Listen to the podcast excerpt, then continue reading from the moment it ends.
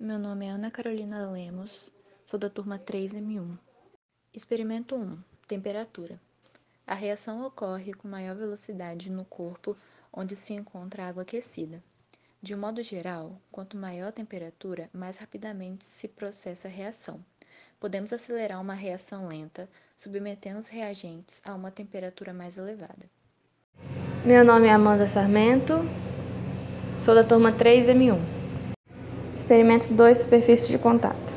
Quanto maior a superfície de contato dos reagentes, maior será a velocidade da reação. Sendo assim, o procedimento mais rápido ocorre no copo onde se encontra o comprimido triturado. Os antiácidos efervescentes, quando triturados, se dissolvem com uma velocidade maior do que se estiver em forma de comprimido inteiro. Isso porque a superfície de contato fica maior para reagir com a água. Meu nome é Arthur Gomes e eu sou da turma 3 e 1000.